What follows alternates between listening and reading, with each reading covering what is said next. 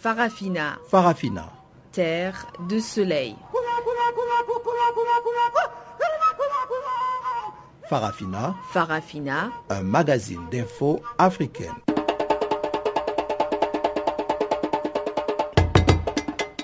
Présentation Pamela Kumba. Chers auditeurs, bonjour et merci de nous rejoindre sur les ondes de la Voix de la Renaissance africaine.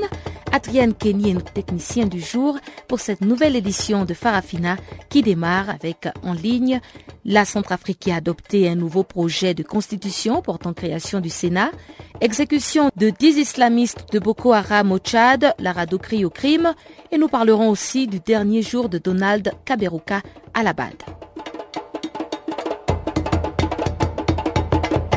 Voilà donc euh, pour les grandes lignes du jour. Avant d'en parler en détail avec d'autres sujets d'actualité, comme à l'accoutumée, c'est donc l'antenne à Guillaume Cabissoso pour le bulletin des informations.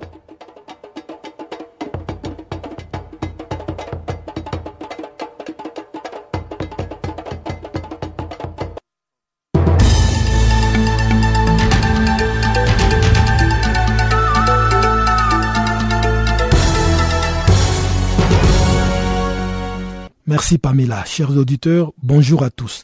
À peine paraffé, l'accord de paix censé mettre fin à 20 mois de conflits et de nouveaux menacés au Soudan du Sud. Le principal groupe rebelle a accusé dimanche les forces gouvernementales d'avoir attaqué ses positions peu après la conclusion d'un accord de paix à Addis Abeba en Éthiopie. Le porte-parole de la rébellion a accusé les troupes gouvernementales d'avoir bombardé leurs positions dans les États orientaux de Djongli et septentrional d'Unité. Ces accusations sont des pures inventions de la part des rebelles.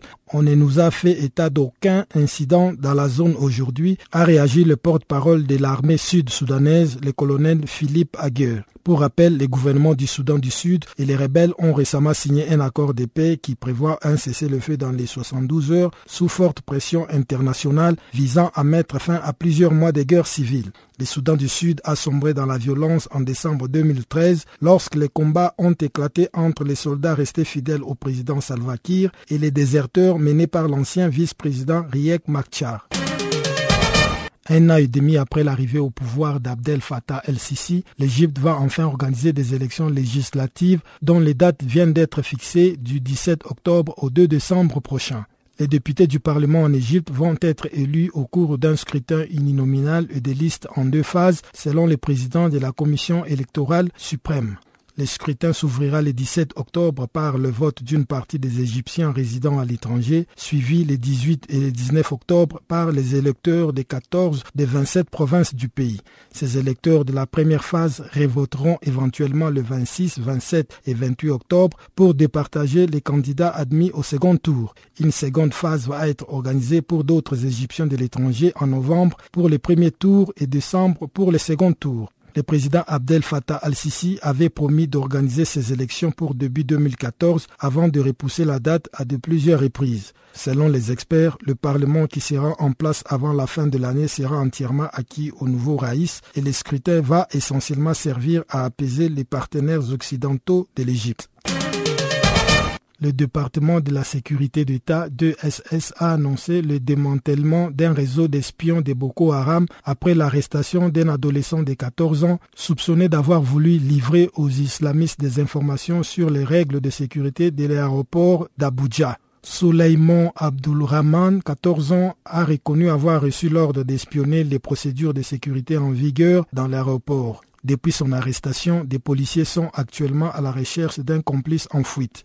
Dimanche, le DSS a indiqué avoir arrêté plusieurs hauts responsables de la secte islamiste Boko Haram, dont un commandant du nom de Ousmane Shaibou alias Mani. Les suspects seraient responsables de plusieurs attaques meurtrières qui ont frappé les États de Lagos, Kano, Plateau, Enugu et Gombe. Il a avoué être le chef de file d'une équipe de neuf membres de la secte envoyée à partir de la forêt de Sambisa pour perpétrer des attaques. C'est justement pour faire face à ces attaques terroristes qu'une force d'intervention conjointe multinationale de plus de 8700 hommes composée de soldats fournis par le Nigeria, le Cameroun, le Tchad et le Bénin sera déployée dans le nord-est du pays aux frontières du Cameroun et du Tchad.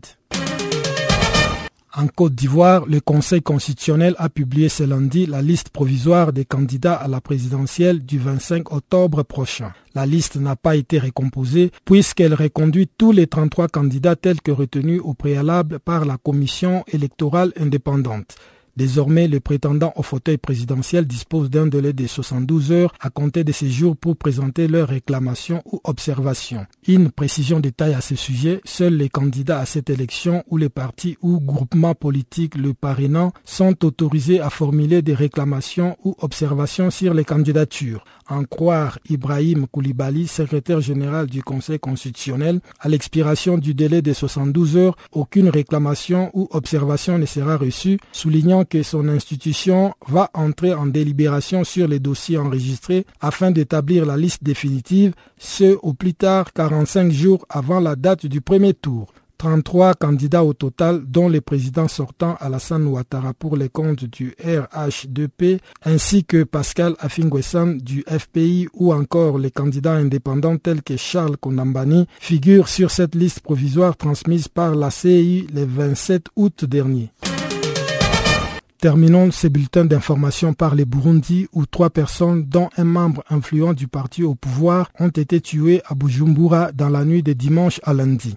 L'une des victimes avait récemment aménagé à Ruyaga dans la province de Bujumbura rural, fouillant ainsi sa localité de Bouzigué où sa maison a été brûlée lors des manifestations contre la troisième candidature du président Pierre Nkurunziza. La police a ceinturé les lieux de crime pour essayer de mettre la main sur les auteurs du crime, selon des témoins qui confirment aussi la mort de deux personnes tuées dans les quartiers de Moussaga un étudiant de l'université de Burundi et un domestique. Trois autres personnes ont été également blessées. D'après les mêmes témoins, leurs assassins étaient en tenue militaire. Depuis la crise déclenchée par la troisième candidature du président Pierre Nkurunziza en avril dernier, aucune nuit ne se passe sans crépitement d'armes dans certains quartiers de la ville de Bujumbura, ponctués de morts d'hommes.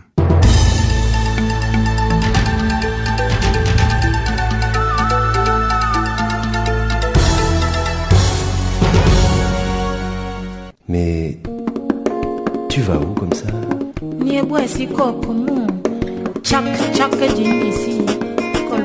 Channel Africa. Channel Africa. Channel Africa, la voix de la Renaissance africaine. Retrouve-nous sur www.channelafrica.co.za.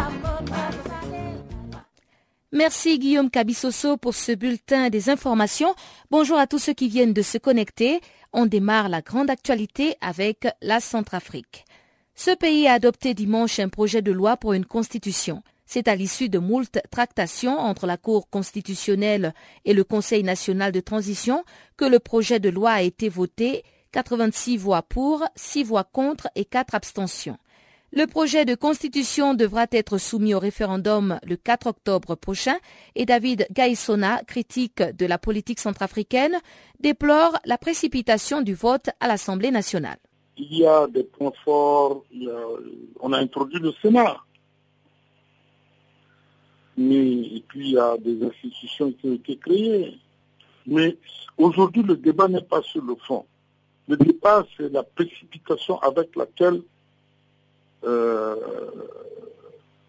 la Constitution a été votée à l'Assemblée nationale alors que c'est un référendum qu'il fallait faire. C'est un référendum constitutionnel, ce n'est pas à l'Assemblée. L'Assemblée nationale doit adopter seulement le projet et soumettre à référendum. Nous osons croire que ça va être ça. C'est au peuple de se prononcer sur la loi fondamentale. Ce n'est pas à des députés qui sont off qui ont été plus ou moins nommés. on, peut, toujours épiloguer sur euh, cette représentation constituante, mais ce n'est pas à eux de décider in fine de, de ce qu'est la Constitution. C'est un référendum. C'est prévu qu'il y aura un référendum constitutionnel. Nous devons croire que et la communauté internationale et le gouvernement ne vont pas faire l'impasse là-dessus. On a l'impression de confondre efficacité et précipitation là. Mais en ce qui concerne euh, l'intégration donc du Sénat dans ce projet. Est-ce que le pays a des fonds nécessaires pour pouvoir payer tous les, parlementaires qui vont siéger dans ce Sénat? La démocratie n'a pas de prix. La démocratie n'a pas de prix, mais on connaît la situation économique euh, de la Centrafrique alors. Donc, même si la démocratie n'a pas de prix, est-ce que la Eh Centrafrique ben, a des, si la des fonds? Centrafrique est en crise, eh ben, vous avez internationalisé la crise, internationalisé les moyens. L'équation est simple. Vous faites de la crise centrafricaine crise internationale. Eh ben, les solutions, trouvez les solutions internationales. Ce que coûte une journée de dépenses de la MINUSCA peut faire fonctionner le Sénat pendant 10 ans, à titre de comparaison. Et on ne sait pas ce qu'ils font. Ils se baladent en patrouille, ils brûlent de l'essence, ils ont fait augmenter la prostitution, les loyers, ils sont dans les fils barbelés, c'est tout ce qu'on connaît d'eux. Les viols, la pédophilie, ils ont résolu quel problème? Même les problèmes de police, ils ne le font pas. Alors, si on fait un transfert de ce qu'eux, ils coûtent à la journée, on règle le problème que vous dites là. Oui, mais est-ce que l'État centrafricain n'a pas des chantiers plus importants que la création d'un Sénat, par exemple? Eh ben, le, le centrafricain n'avait pas besoin de votre- vos élections là. Il avait besoin de sécurité, de santé et d'école. Donc commencez par poser la question à ce niveau-là. La priorité des, des n'est pas les élections. Maintenant que vous voulez les élections assumées, Merci à David Gaïsona pour cette réaction sur le nouveau projet de loi portant création de l'Assemblée nationale en Centrafrique. Et toujours à ce sujet, Godefroy Luther Ngonje, président de l'organisation centrafricaine Touche pas à ma constitution, estime que le futur Sénat pose un problème sur la ligne budgétaire du pays. Godefroy Luther Ngonje ne voit pas l'utilité d'une Assemblée nationale dans un pays en crise et parle par contre d'un partage de gâteaux. Une loi sans constitution, c'est une république euh, qui n'a pas de normes. Dans les perspectives aujourd'hui, c'est tout à fait normal que ce qu'on appelle le retour à la normalité ou le retour à l'ordre constitutionnel, nous devons passer par ce qu'on appelle l'étape d'adoption d'une constitution. Mais tout ce qu'aujourd'hui euh, nous constatons, au passage, c'est la création du Sénat qui pose problème par rapport à la ligne budgétaire, car nous sommes un pays qui est encore fragilisé sur le plan économique, quel a encore aujourd'hui l'intérêt de mettre en place une institution secondaire qui aura ce qu'on appelle le même rôle qu'on appelle l'Assemblée nationale et qui nous, nous qualifierons au passage étant comme si c'est une forme de partage de gâteau. Mais alors, est-ce que le pays a les moyens de payer tous ces parlementaires qui siégeront à l'Assemblée nationale quand on sait qu'il y a encore des problèmes d'insécurité, on sait qu'il y a des problèmes humanitaires, il y a des populations qui aujourd'hui dépendent encore de l'aide humanitaire? Évidemment, je martellerai dans le même sens que vous. J'ai soulevé la question en amont dans ce qu'on appelle mes propos introductifs. Dans mes propos introductifs, j'ai fait allusion à ce qu'on appelle la mise en place de ce Sénat-là. Quel est l'objectif aujourd'hui de faire doter la République centrafricaine ou de doter ce qu'on appelle les institutions de la République centrafricaine d'un Sénat? Sachant pertinemment que le siège ou les sièges dans le passé qui était à 105 par rapport au nouveau découpage électoral, on l'a pu basculer déjà à 141. Et 141, nous avons encore, du point de vue supplémentaire, la création de, ce qu'on appelle le Sénat. Le Sénat viendra faire quoi sur le plan économique? Sur le plan économique, nous qualifierons étant purement et simplement comme si les autorités n'ont pas l'avis de quitter ce qu'on appelle les sphères politiques. Car la décision de la Cour constitutionnelle vient de rattraper une catégorie de bon nombre de personnes. Et qu'est-ce qu'il y a lieu de faire? Il faut trouver un échappatoire. Alors, est-ce que cela signifie que euh, la création de l'Assemblée nationale n'apportera euh, rien de bon pour euh, les Centrafricains? Eh, évidemment, évidemment, nous pensons qu'aujourd'hui, il n'y a pas l'utilité de mettre ce Sénat-là en place. Nous sommes confrontés par un problème, des problèmes d'ordre sécuritaire, nous sommes confrontés par des problèmes d'ordre humanitaire, nous sommes confrontés à des problèmes d'ordre éducatif, d'ordre sanitaire, nous sommes confrontés à un problème de désenclavement, nous sommes confrontés à un problème de quoi? De relancer ce qu'on appelle la machine économique. Et dès lors qu'on veut relancer ce qu'on appelle la machine économique, Pourquoi créer encore des charges? Où nous qualifierons étant comme si c'est des, des charges qui sont inutiles aujourd'hui à la, à la dépense de l'État centrafricain. Nous nous posons toute une série d'interrogations et nous avons compris que c'est le partage du pouvoir qui est une priorité de l'heure. Merci à Godefroy Luther Ngonje, président de l'organisation centrafricaine Touche pas à ma constitution. On traverse la Centrafrique pour se retrouver au Tchad, où dix membres présumés du groupe islamiste Boko Haram ont été fusillés samedi dernier à Djamena, la capitale. Ils avaient été arrêtés après le double attentat suicide perpétré en juin contre le commissariat central et l'école de police de la capitale tchadienne. Des exécutions qui ne sont pas du tout du goût de la RADO, la rencontre africaine pour la défense des droits de l'homme. Aboubakri Mboji, secrétaire général de la RADO, estime que ces exécutions rendent le Tchad coupable de crimes. Euh, je vous remercie. Nous avons appris avec euh, consternation l'exécution des dix euh, présumés appartenir au Boko Haram.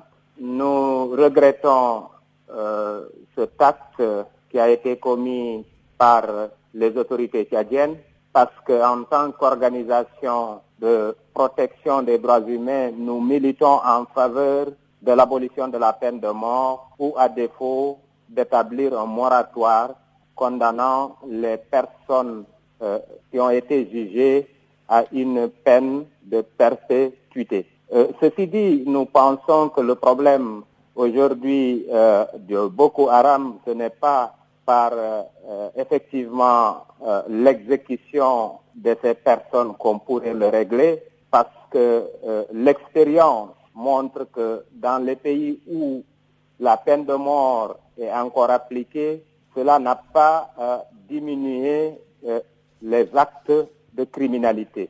Et deuxièmement, nous considérons également le droit à la vie est un droit humain fondamental, la vie étant sacrée. Rien aujourd'hui euh, ne justifie la peine de mort.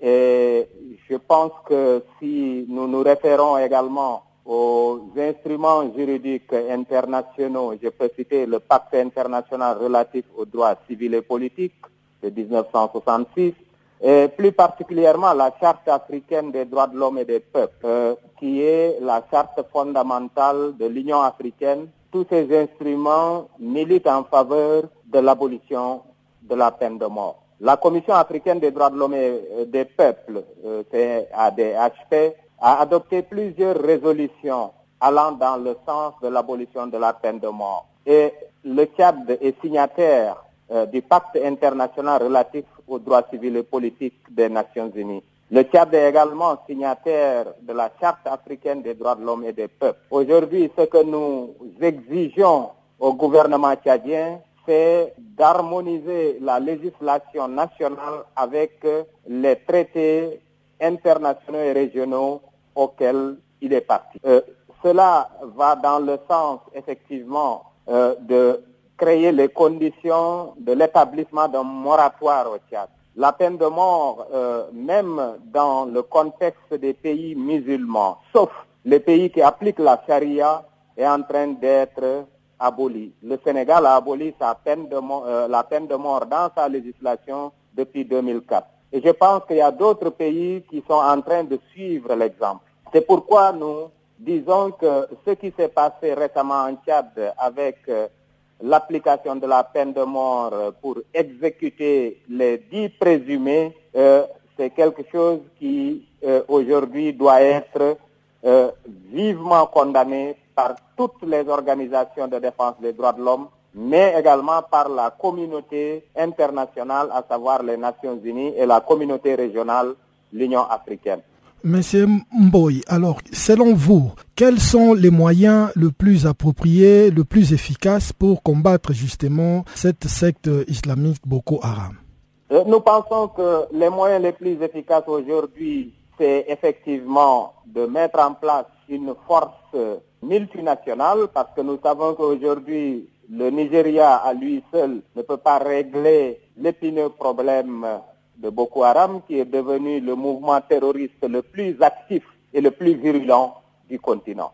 Euh, ce mouvement aujourd'hui a pris des proportions inquiétantes. avec les pays limitrophes comme le Tchad, le Niger et le Cameroun. Tous ces pays unis dans une force n'ont pas pu faire face aujourd'hui aux actes émanant de Boko Haram. Aujourd'hui, ce qui est recherché, c'est que la communauté internationale qui lutte contre le terrorisme, à savoir les Nations Unies, l'Union européenne, l'Union africaine et les commissions économiques régionales telles que la Commission économique des États de l'Afrique de l'Ouest, de l'Est, la SADEC, puissent mettre en place une force multinationale capable aujourd'hui de résister aux actes de Boko Haram. Nous ne soutenons pas ces actes-là parce que nous considérons qu'aujourd'hui, tous les mouvements extrémistes, de toute obédience confondue, doivent être combattus avec la plus grande vigueur. Mais cela doit se faire aussi avec beaucoup de discernement et ne pas aujourd'hui répondre par uniquement la force. Il y a d'autres également moyens tels que, par exemple, aujourd'hui, le dialogue et la coopération, même si on sait que avec le terrorisme, on ne peut pas établir un dialogue, mais au niveau des nations, on peut établir un dialogue pour mettre en place une force multinationale qui respecte également la dignité humaine, qui respecte également aujourd'hui le droit à la vie. C'est-à-dire l'affaire, elle remonte à, quelques mois, c'est-à-dire ce, général qui était chargé d'une surtout à Tinguin-Turin, là où il y a eu l'attentat, au sud de l'Algérie. Vous vous souvenez de l'attentat de Tinguin-Turin, dans la zone pétrolière. Alors lui, il était chargé de couvrir cette zone. Son équipe était chargée. Ça, c'est-à-dire, ça, c'est-à-dire, il y a ce côté-là. C'est-à-dire comment que les terroristes sont rentrés et cassé la protection de la, zone de Tinguin-Turin. Il y a autre chose, il est poursuivi pour, c'est ça ce qu'ils disent, constitution d'un groupe armé et qui, aurait fait des choses euh, passibles de poursuites euh, judiciaires. Alors maintenant il est aux arrêts, il a été arrêté chez lui et il a été conduit à la, prison de Blida. Il va être euh, jugé par le tribunal militaire. Mais la presse n'a pas suivi cette... c'est-à-dire on n'a pas accès à cette cour. C'est-à-dire les informations sont distillées au compte-gouttes. On n'a pas assez d'informations sur les, les tenants et les aboutissements de cette affaire. Mais est-ce que de quelques informations disséminées dans la presse, on peut vraiment aller sur la thèse d'un complot euh, contre l'État? Non, moi je ne crois pas cette thèse de complot. Ce que je retiens, généralement quand il s'agit de poursuites engagées contre un haut gradé de l'armée, ça ne se fait pas. Il est toujours couvert. Maintenant, on a laissé faire, on a laissé faire, et on a présenté son dossier à la juridiction militaire. Là, ça soulève des questions. Mais maintenant, dire que c'est un complot contre X parce qu'on veut abattre X, son patron qui est le, patron du DRS, ou une, une guerre de clan entre le frère du président et moi, euh, moi je, je, je, préfère m'abstenir de faire ce genre de lecture. Mais je, je, retiens quand même ce que je viens de dire, c'est qu'il n'a pas été couvert. Lorsqu'un un gradé n'est pas couvert, là, on se pose des questions. Pourquoi? Pourquoi? Parce qu'on se, souvient, depuis 1962 jusqu'à aujourd'hui, le seul général qui a été inquiété, qui est passé devant une juridiction, c'était euh, le général Belosif, qui était le secrétaire général de la défense, euh, sous chef de Belgique, et qui a payé tout seul euh, pour avoir détourné des fonds. Il a été jugé, il a été mis en, en, prison, puis il a été relâché quelques années après, et il est mort. C'est le seul cas. C'est le seul cas qu'on connaît. Maintenant, le, le général Hassan, c'est un deuxième cas. Et c'est le premier qui concerne les services de sécurité. Mais quelles sont les charges exactes qui pèsent sur le général Hassan? Il est accusé d'avoir constitué un groupe, c'est-à-dire il a des éléments, parce qu'il a des éléments sous sa, euh, sous, sous, sa coupe, et ces éléments, ils auraient fait, voilà, il, préfère le conditionnel, ils auraient fait des attentats, c'est-à-dire euh, comme ça. Je pense que c'est ça. Parce que euh, le, le, les chefs d'inculpation qui sont retenus maintenant, c'est justement détention d'armes et de groupes, constitution de groupes, terroriste et tout ça, alors qu'il est censé combattre le terrorisme. C'est un peu délicat. Hein. Maintenant, il va comparaître devant une juridiction militaire. Vous écoutiez Aboubakri Mboji, secrétaire général de la RADO, et il est au micro de Guillaume Cabissoso. En Algérie, on parle de l'arrestation du général-major Abdelkader Haït Ouarabi, dit Hassan. Cet ancien chef de la direction de la lutte contre le terrorisme au sein du département du renseignement et de la sécurité a été arrêté samedi soir à son domicile à Alger, la capitale. Le général Hassan est notamment accusé d'avoir constitué une bande armée. Les détails avec notre confrère Arishan Abdelkader, journaliste au quotidien El Kabar. Il peut y avoir d'abord les deux parties qui signent l'accord. Et puis il peut y avoir des parrains de l'accord. Les parrains vont s'engager aussi à empêcher les parties de violer l'accord. L'engagement, c'est de ne pas se tirer dessus, mais c'est aussi de désarmer ses troupes, de se retirer, de s'engager dans une voie de pacification avec un retour à la paix civile, une aide à la population, un retour des déplacés ou des réfugiés dans leur village. Ça, c'est des choses qu'on peut mettre dans l'accord de paix. D'une manière générale, c'est penser les blessures de la guerre et faire en sorte qu'il n'y ait pas eu de guerre, hein, faire comme s'il n'y avait pas eu de guerre. C'est encore une fois différent du traité de paix qui va décider de changer des frontières, de changer de mode de gouvernement, de constitution, de faire des élections, toutes ces choses-là.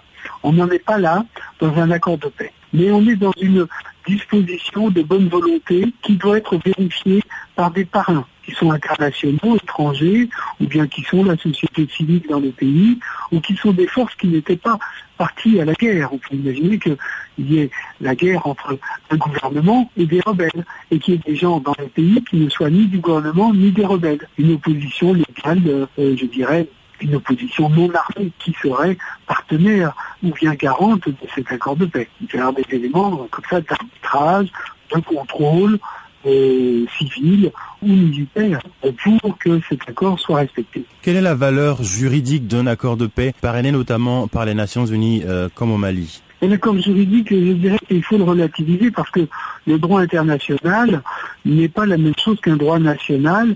Il n'y a pas de sanctions véritablement qui sont euh, automatiques en cas de violation d'un accord.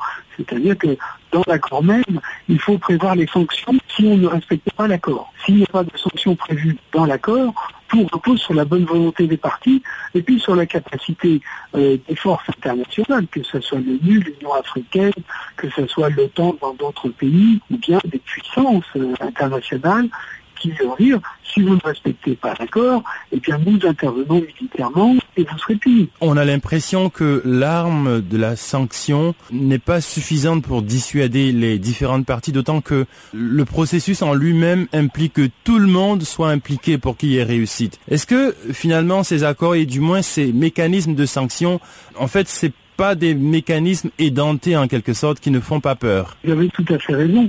C'est-à-dire qu'il faut qu'un accord soit adapté à la situation réelle. On ne peut pas prendre une photocopie d'accord d'un pays pour un autre, etc.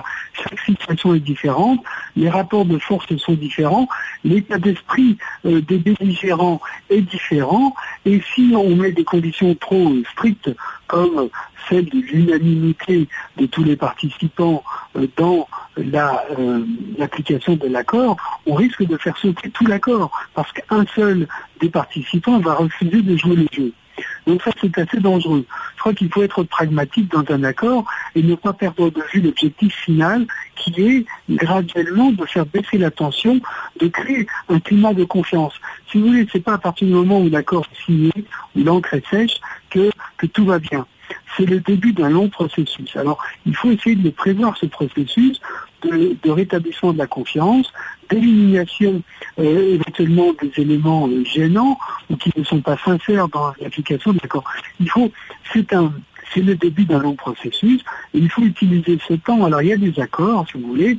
Je pense euh, à celui qui a été signé en 2005 au Sud-Soudan, enfin entre le mouvement rebelle de libération des peuples du Soudan et le gouvernement de Khartoum, on a prévu une période intérimaire de six ans à l'issue de laquelle il y a eu un référendum pour que les gens du Sud-Soudan choisissent l'unité ou l'indépendance. Mhm. Voilà, ils ont choisi l'indépendance. Finalement, ça ne leur a pas porté bonheur jusqu'à présent, mais au moins, il y a eu ce, temps qui a été laissé, qui n'a pas été utilisé malheureusement, parce que l'ONU et euh, les États-Unis et les puissances qui étaient parrains de l'accord n'ont pas obligé les partis à jouer le jeu et à, construire cette paix. C'est ça qui est, euh, à mon avis, essentiel. C'est pas tellement les termes de l'accord, c'est pas tellement euh, des formules, de garanties sur le papier. C'est vraiment un état d'esprit et une volonté sincère des puissances, que ce soit l'ONU, que ce soit euh, les puissances internationales qui sont parties prenantes, à faire respecter cet accord avec à la fois compréhension, souplesse et aussi fermeté.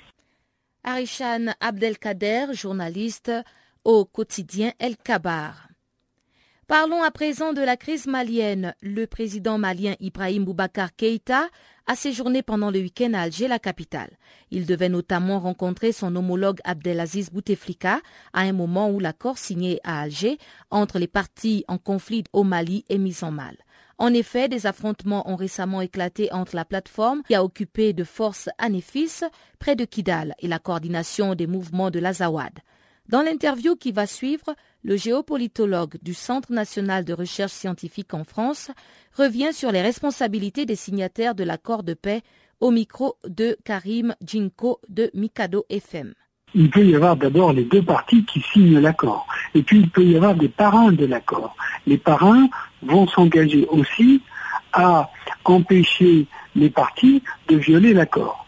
L'engagement, c'est de ne pas se tirer dessus, mais c'est aussi de désarmer ses troupes, de se retirer, de s'engager dans une voie de pacification avec un retour à la paix civile, une aide à la population, un retour des déplacés ou des réfugiés dans leur village. Ça, c'est des choses qu'on peut mettre dans l'accord de paix. D'une manière générale, c'est penser les blessures de la guerre et faire en sorte qu'il n'y ait pas eu de guerre, hein, faire comme s'il n'y avait pas eu de guerre. C'est encore une fois différent du traité de paix qui va décider de changer des frontières, de changer de mode de gouvernement, de constitution, de faire des élections, toutes ces choses-là. On n'en est pas là dans un accord de paix. Mais on est dans une disposition de bonne volonté qui doit être vérifiée par des parrains qui sont internationaux, étrangers, ou bien qui sont la société civile dans le pays, ou qui sont des forces qui n'étaient pas parties à la guerre. On peut imaginer qu'il y ait la guerre entre un gouvernement et des rebelles, et qu'il y ait des gens dans le pays qui ne soient ni du gouvernement ni des rebelles. Une opposition légale, euh, je dirais, une opposition non armée qui serait partenaire ou bien garante de cet accord de paix. Il y avoir des éléments comme ça d'arbitrage, de contrôle euh, civil ou militaire pour que cet accord soit respecté. Quelle est la valeur juridique d'un accord de paix parrainé notamment par les Nations Unies euh, comme au Mali? L'accord juridique, je dirais qu'il faut le relativiser parce que le droit international n'est pas la même chose qu'un droit national. Il n'y a pas de sanctions véritablement qui sont euh, automatiques en cas de violation d'un accord. C'est-à-dire que dans l'accord même, il faut prévoir les sanctions si on ne respecte pas l'accord. S'il n'y a pas de sanctions prévues dans l'accord, tout repose sur la bonne volonté des partis et puis sur la capacité euh, des forces internationales, que ce soit l'ONU, l'Union africaine, que ce soit l'OTAN dans d'autres pays, ou bien des puissances euh, internationales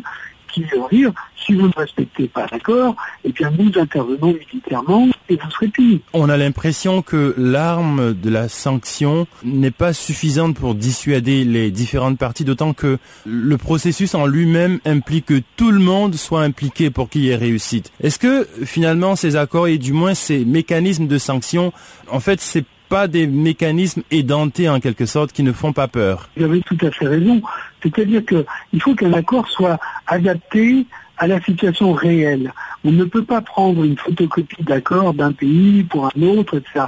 Chaque situation est différente, les rapports de force sont différents, l'état d'esprit euh, des belligérants est différent, et si on met des conditions trop strictes, comme de l'unanimité de tous les participants euh, dans euh, l'application de l'accord, on risque de faire sauter tout l'accord, parce qu'un seul des participants va refuser de jouer le jeu. Donc ça, c'est assez dangereux. Je crois qu'il faut être pragmatique dans un accord et ne pas perdre de vue l'objectif final qui est graduellement de faire baisser la tension, de créer un climat de confiance.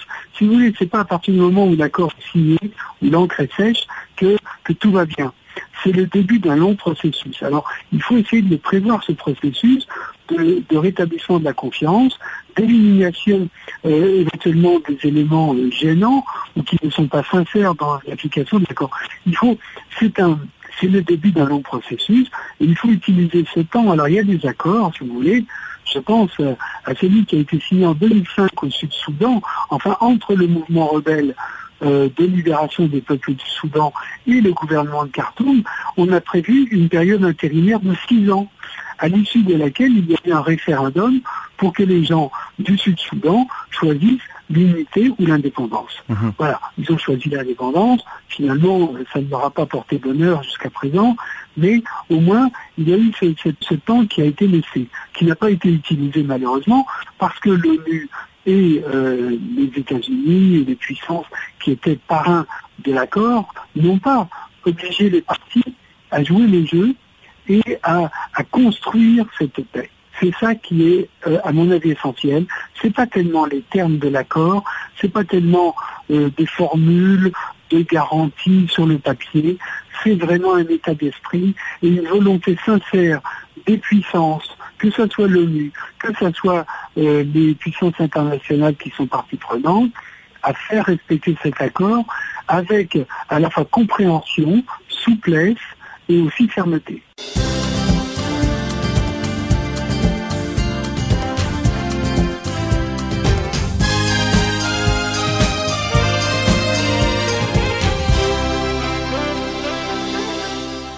Bonjour chers auditeurs, ouvrons cette page d'actualité économique par les Gabon. Les traités d'Agawa donnent des bénéfices économiques pour le pays africain membre, alors que les Gabon connaît un taux de décroissement du pétrole de 6% dans cette année. Pour pallier à ce défi, le président Ali Bongo, avec son gouvernement, tend premièrement à tenir son taux de déforestation du bois à 1% par an, en misant sur le développement et la transformation de celui-ci et sur l'agriculture. Deuxièmement, les Gabon tend à développer l'infrastructure moderne pour attirer les touristes avec le paiement par carte bancaire et téléphone pour tout ceci dans le but de réduire la pauvreté dans le pays. Le président a autorisé l'augmentation de 30% du salaire moyen dans la fonction publique malgré la baisse du prix des pétroles sur le marché gabonais. Pour éviter à l'avenir une autre chute du pétrole comme la précédente de 6%, le gouvernement gabonais cherche à réformer les côtes pétrolières pour attirer l'investissement dans le pays. Pour conclure, le président gabonais s'est dit confiant dans l'accélération de la diversité économique pour moins dépendre de la rente pétrolière. En parlant des gaz, disons que de nombreux gisements de cette matière ont été découverts dans la mer Méditerranéenne ces précédentes années. Un groupe italien spécialisé dans l'hydrocarbure, l'ENI a fait la découverte des gaz naturels à 1,450 mètres de profondeur sur une surface de 100 km à un potentiel de 85 milliards de mètres cubes. Il serait un des plus grands gisements dans l'histoire du gaz naturel et pourrait combler les besoins de l'Égypte dans les années à venir, a confirmé l'ENI. À cet effet, un accord a été signé entre l'Égypte et l'ENI qui permettra à ces derniers de jouir du droit d'exploitation des gaz dans le Sinaï, les canaux de Suède, la Méditerranée et les Nils. La directrice générale de la promotion de l'artisanat, Madame Dokore Aïsata, à l'ouverture de la deuxième édition de la journée de l'artisanat de Bokare, la deuxième ville de Côte d'Ivoire, a fait savoir aux participants que le secteur de l'artisanat se compose de 250 corps de métiers et huit branches d'activité selon, selon l'UEMOA, l'Union économique et monétaire ouest-africaine. La PDG de la promotion artisanale a aussi mentionné les obstacles que ces secteurs rencontrent. Ces secteurs sont de nature à abîmer toute proposition fiable et de promotion au plan national et international. Il faut noter que l'artisanat contribue à l'auteur de 10% dans la croissance du PIB de la Côte d'Ivoire et emploie plus de 40% des Ivoiriens. La promotion de l'artisanat a la capacité de résister aux chocs économiques et s'applique aux besoins quotidiens des Ivoiriens. La journée de l'artisanat des bois qui clôturera le 5 septembre prochain. Le directeur général Mont Merclay et M. Dominique Barton, dans la quatrième édition des New York Forum Africa, ont déclaré que les continents noirs devraient multiplier des efforts pour attirer les investisseurs. M. Barton a appuyé les propositions de ses collègues en disant que l'Afrique devrait envisager d'améliorer la gouvernance et renforcer son infrastructure. Il a mis l'accent sur la mise en application des décisions importantes des pays africains. Le sujet sur l'immigration n'a pas été oublié. M. Barton propose à l'Europe de considérer les, immigrants comme un moyen de pallier à la carence de la main-d'œuvre sur ces continents. 2000 personnalités économiques et politiques ont rehaussé de leur présence à cette rencontre. C'est le cas du président ivoirien Alassane Ouattara, de la ministre française de l'Environnement et du Développement durable et de l'Énergie, Ségolène Royal. C'est ce dimanche que la quatrième édition du New York Forum Africa a clos ses portes. Il avait comme thème Investir dans l'énergie du continent.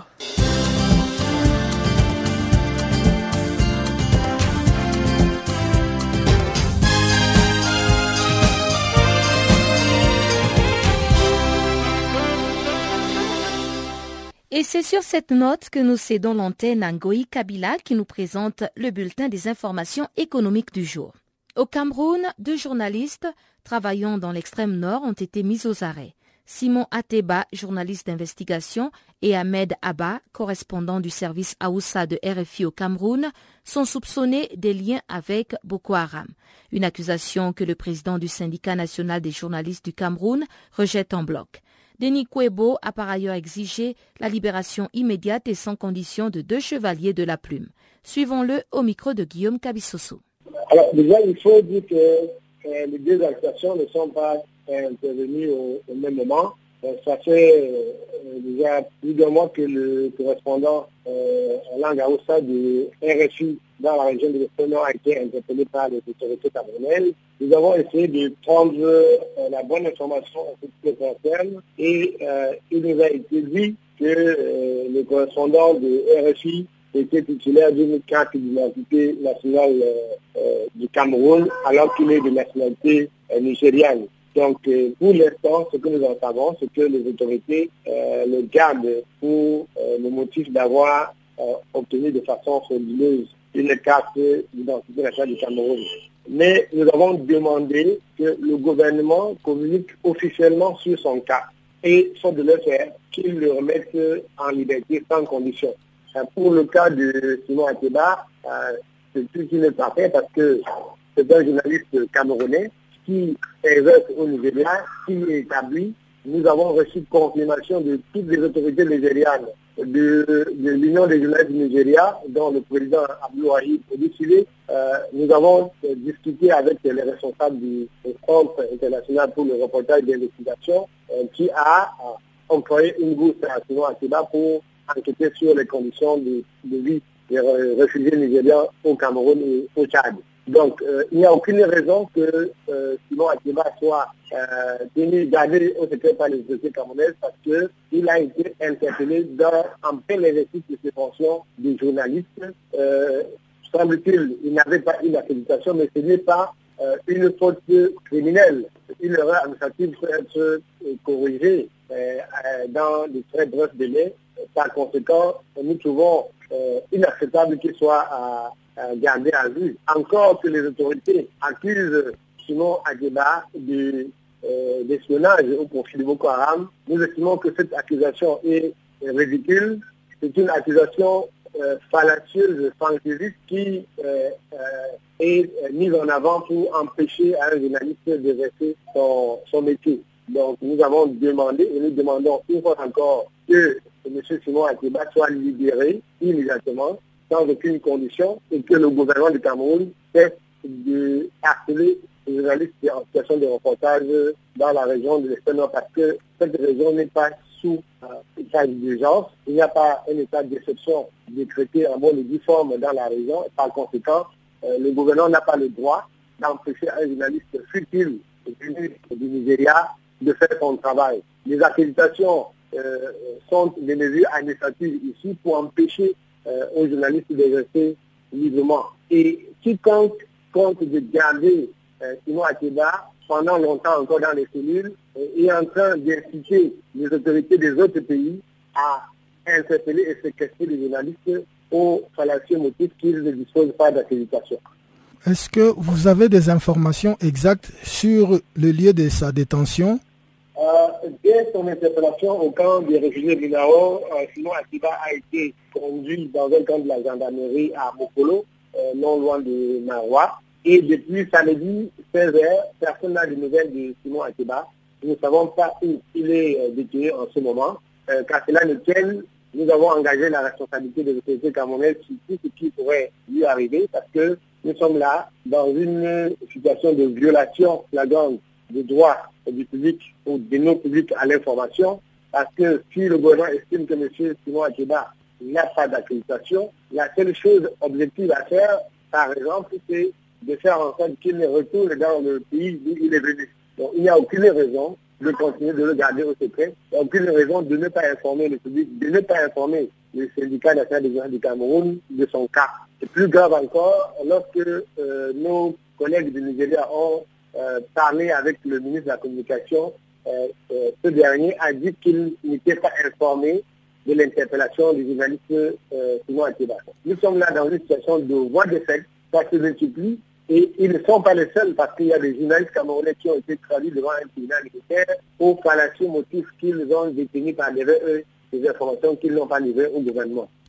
Nous sommes euh, véritablement là dans une situation de séquestration et euh, tous ceux qui peuvent parler avec le gouvernement camerounais doivent intervenir pour que cette violation de la liberté d'informer et la liberté des récits des journalistes dans notre pays. Et le gouvernement camerounais n'a-t-il pas réagi par rapport à cette euh, arrestation? C'est le gouvernement camerounais qui a interpellé M. Simon Atiba. C'est le gouvernement camerounais qui garde M. Simon Atiba au secret. Les autorités nigérianes, au contraire, sont en train de s'investir pour obtenir la libération de M. Simon Atiba, qui, je vous rappelle, est un journaliste de nationalité camerounaise, même s'il est basé au Nigeria. C'est ce lundi que le président de la Banque africaine de développement remet son tablier. En effet, après dix ans de service, Donald Kaberuka quitte ses fonctions sur une note positive. Suivez quelques-unes de ses réalisations en Afrique dans ce reportage. Cette dernière journée de travail a été sûrement marquée par beaucoup d'émotions pour le président sortant de la BAD, la Banque africaine de développement. Donald Kaberuka a eu un mandat de dix ans au sein de l'institution africaine et dans son discours de revoir adressé à ses collègues et au personnel de la banque vendredi passé, il a déclaré, je cite, J'étais optimiste à l'époque et je reste optimiste aujourd'hui.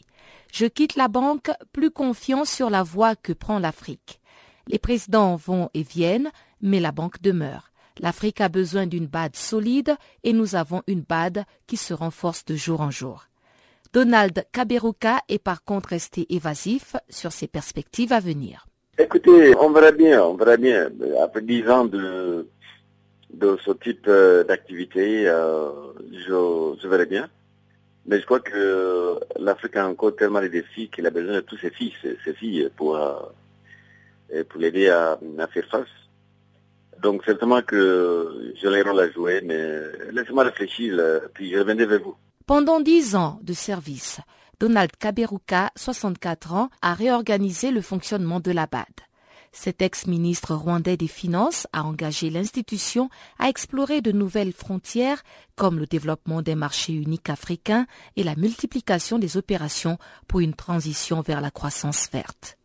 Le président sortant de la BAD a précisé qu'il n'avait jamais douté de la transformation économique du continent africain, d'où aussi l'initiative du Fonds Afrique 50 sous son mandat. Ce qui a motivé la création de ce fonds, c'est le sentiment que le gap en termes de financement des infrastructures ne peut pas être rempli par les moyens publics euh, actuellement disponibles. Donc il fallait trouver un instrument pour mobiliser l'épargne euh, à long terme, euh, l'épargne africaine et éventuellement l'épargne euh, extra-africaine pour des projets qui sont viables sur le plan commercial. Donc essentiellement, un nouvel instrument pour financer les infrastructures avec des capitaux privés. Alors, le Fonds Afrique a deux guichets. Il y a un guichet pour préparer les projets pour les amener à un niveau et, qui soit bancable. C'est un défi actuel pour beaucoup de pays africains. Et puis le deuxième volet est le financement donc pour les projets qui se montrent viables sur le plan commercial. En dix ans, les finances du groupe de la BAD ont augmenté avec un capital qui se chiffre aujourd'hui à 100 milliards de dollars, dont 40% sont détenus par 26 pays membres non africains, dont les États-Unis, la France et le Japon. Certains économistes estiment que le principal succès dont est crédité Donald Kaberuka est d'avoir réussi à éviter aux économies africaines d'être balayées par la grande crise financière de 2008.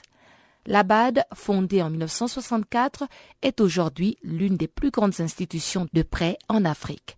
Le successeur de Donald Kaberuka, Akinwumi Adesina, ex-ministre nigérian de l'Agriculture et du Développement rural, sera investi dans ses fonctions le 1er septembre 2015. Et voilà qui nous mène tout droit au bulletin des sports présenté par, Guillaume, par Jacques.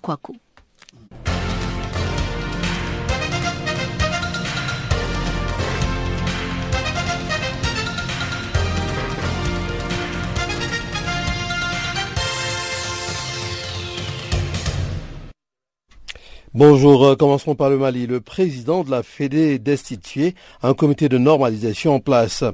Rebondissement dans la crise au sein de la famille du football au Mali. Ce dimanche, à la demande de la majorité des votants, c'est-à-dire 31 personnes sur 55, une assemblée générale extraordinaire a destitué Boubacar Babadjara de son poste de président de la FEMAFOOT, entendait la Fédération malienne de football.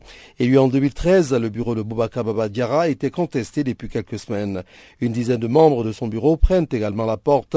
Cette assemblée tire sa légitimité de l'article 37 des statuts et règlements de la FEMAFOOT. Le même texte exige l'application des résolutions issues de cette assise. L'ancien ministre des Sports, Mamadou Dipafane, a été désigné pour diriger un comité de normalisation. Cannes 2017, Emmanuel Adebayor absent contre Djibouti. La question reste posée. Convoqué pour le match contre Djibouti le 4 septembre prochain dans le cadre des éliminatoires de la Coupe d'Afrique des Nations 2017, Emmanuel Adebayor Cheyi n'a pas pour l'heure confirmé son arrivée. Le sélectionneur du Togo, Tom Saint-Fit, ne, ne sait pas si l'attaquant de Tottenham va rejoindre les éperviers pour la rencontre. Le technicien belge avait donné un ultimatum en conférence de presse vendredi. Adebayor est le seul joueur à n'avoir pas répondu à la convocation nous lui donnons jusqu'à samedi midi pour qu'il se prononce, a indiqué le technicien belge devant la presse et relayé par Togo Foot. Auteur du but de la victoire contre le Libéria par le score de 2-1 lors de la première journée, Emmanuel Adebayor n'est pas encore fixé sur son mercato. Le capitaine des éperviers du Togo, entre-temps annoncé avec insistance du côté d'Aston Villa, pourrait s'engager en faveur des West Ham en cette fin du mercato. Une période qui préoccupe beaucoup les joueurs qui se cherchent et qui sont en quête d'un nouveau club et où sont en avec leur staff technique. Parlons à présent de transfert. Même Didier Deschamps est impressionné par le transfert de Martial. Anthony Martial pourra dire merci à Didier Deschamps, le sélectionneur des Bleus qui avait fait appel à l'attaquant monégasque de 19 ans pour la toute première fois a donné le feu vert à ce dernier pour aller s'engager avec Manchester United ce lundi. Anthony m'a demandé cette autorisation pour lui permettre de répondre à ses obligations médicales et signer son contrat dont il nous rejoindra donc demain matin, c'est-à-dire mardi. A expliqué Dédé à la presse depuis Clairefontaine où les tricolores préparent deux matchs amicaux face au Portugal vendredi à Lisbonne et la Serbie trois jours plus tard à Bordeaux. Le montant du transfert énorme avoisinerait les 60 millions d'euros auxquels pourraient s'ajouter environ 20 millions en bonus éventuels. Qu'en pense Deschamps? C'est la réalité d'aujourd'hui, répond-il. Il y a un club acheteur qui met une somme très importante. À partir du moment où l'AS Monaco accepte, c'est un joueur avec un fort potentiel. Il venait juste d'être appelé en équipe de France, donc tout est euh, tout, est allé très vite depuis son départ de Lyon en 2013 et contre 5 millions euh, notamment. C'est assez impressionnant en termes de somme. Après, il y a moins de risques d'investir sur un jeune que sur un joueur plus âgé. Est-ce que c'est le bon choix pour Anthony? Il va dans un très grand club, on continuera de le suivre. Évidemment, il change un peu de planète, de galaxie, à lui de continuer sa progression et d'avoir du temps de jeu. Terminons avec quelques éléments pour les buteurs africains championnat européen. Allemagne, par exemple, après deux sorties infructueuses en championnat, Luc Castigno a débloqué son compteur but avec son nouveau club l'Eintracht Frankfurt. Le néerlandais d'origine caverdienne a scoré d'un plat du pied avant d'en remettre un autre avec un habile enchaînement crochet extérieur, tir croisé. Le germano-béninois Daniel Divadi avait égalisé 1-1 à bout portant pour Stuttgart avant le naufrage à domicile de son club 4-1.